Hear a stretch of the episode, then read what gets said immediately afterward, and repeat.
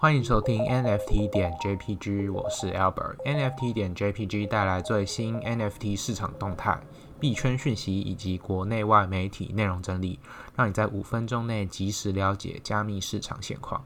今天要和各位介绍的是国外知名 Podcast Crypto Conversation。那 Crypto Conversation 的主持人是 Andy Pickering，他是区块链媒体 Brave New Coin 的资深编辑，同时也是二零一四年比特币的早期接触者。那本集的 Crypto Conversation 的标题是 Ukraine deploys NFTs, memes and Elon in war effort，也就是在讨论乌克兰针对战争进行的区块链动作以及马斯克的相关动作。那内容提到币比特币价格一度回升到四万两千美元，其中一个主因就是乌克兰与俄罗斯的战争嘛。那两个国家的人民担心国内法币的稳定性，因此透过购买加密货币去转移和保护资产。消息面的购买，那加上政治和混乱的大环境为主要因素，使得比特币价格上扬。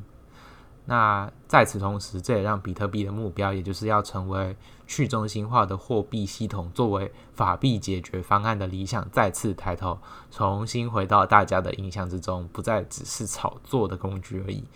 那在心理层面上，这几个月来的上冲下洗实在是过于煎熬，大家也期望恢复加密市场的牛市，就像去年的九月到十一月一样嘛，也就是希望 BTC 再次回到六万美元的价格。三箭资本创办人苏柱在 Twitter 中指出，人们对 BTC 它没有信心或信仰，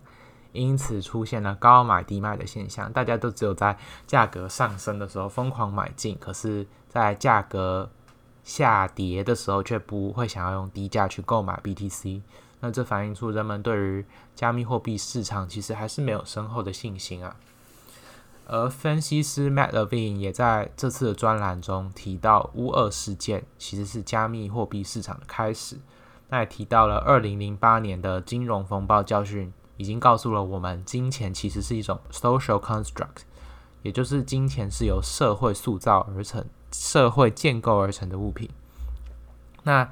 金融支付系统的中心化呢，会使得政府能够决定哪些人有使用金钱的权利，哪些人则否。那 Pickering 也评论到，这其实也显示了比特币作为一个去中心化支付系统的特性。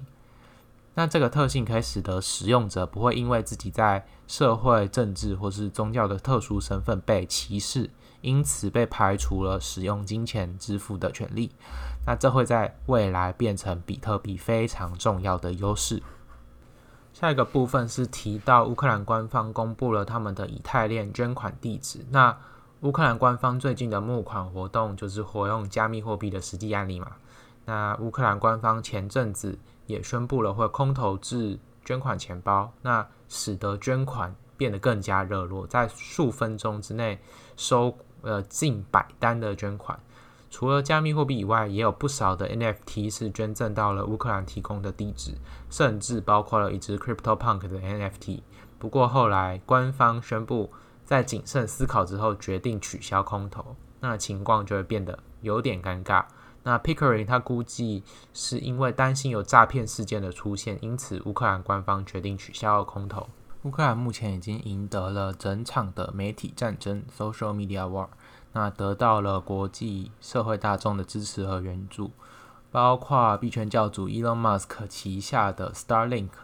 公司的科技支持，以及根据当地情形所做的能源更新。那现在在乌克兰境内的沟通也变得比较方便。